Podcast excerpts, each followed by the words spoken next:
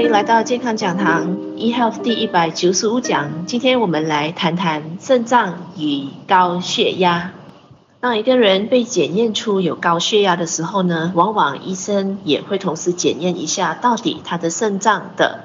功能是不是健全。原因是我们身体的血压的高低，其实呢是与我们肾脏的功能也有密切的关系的。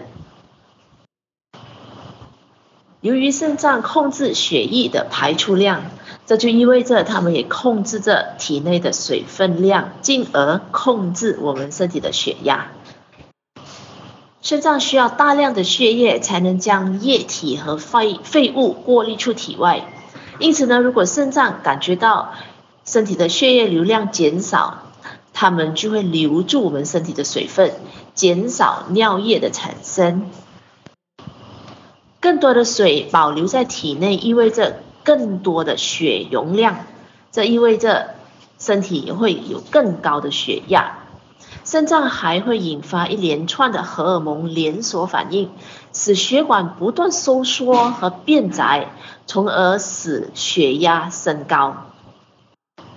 肾脏和身体的血压会互相影响。如果肾脏衰竭，意思是说，如果肾脏的功能失去或者是减弱的情况之下，那么它将无法适当的调节我们身上的血压，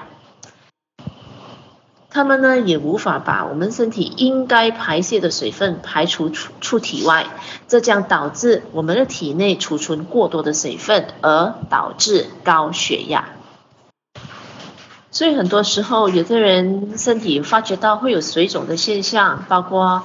大多数呢是在脚的地方呢有水肿的现象，很多时候呢我们都必须去注意一下，是否是肾脏的功能已经开始有减弱或者受损了。同时呢，如果那个啊本身呢血压方面也有一些的问题，那一定要尽早去做诊断，到底是不是肾脏的健康出现了问题，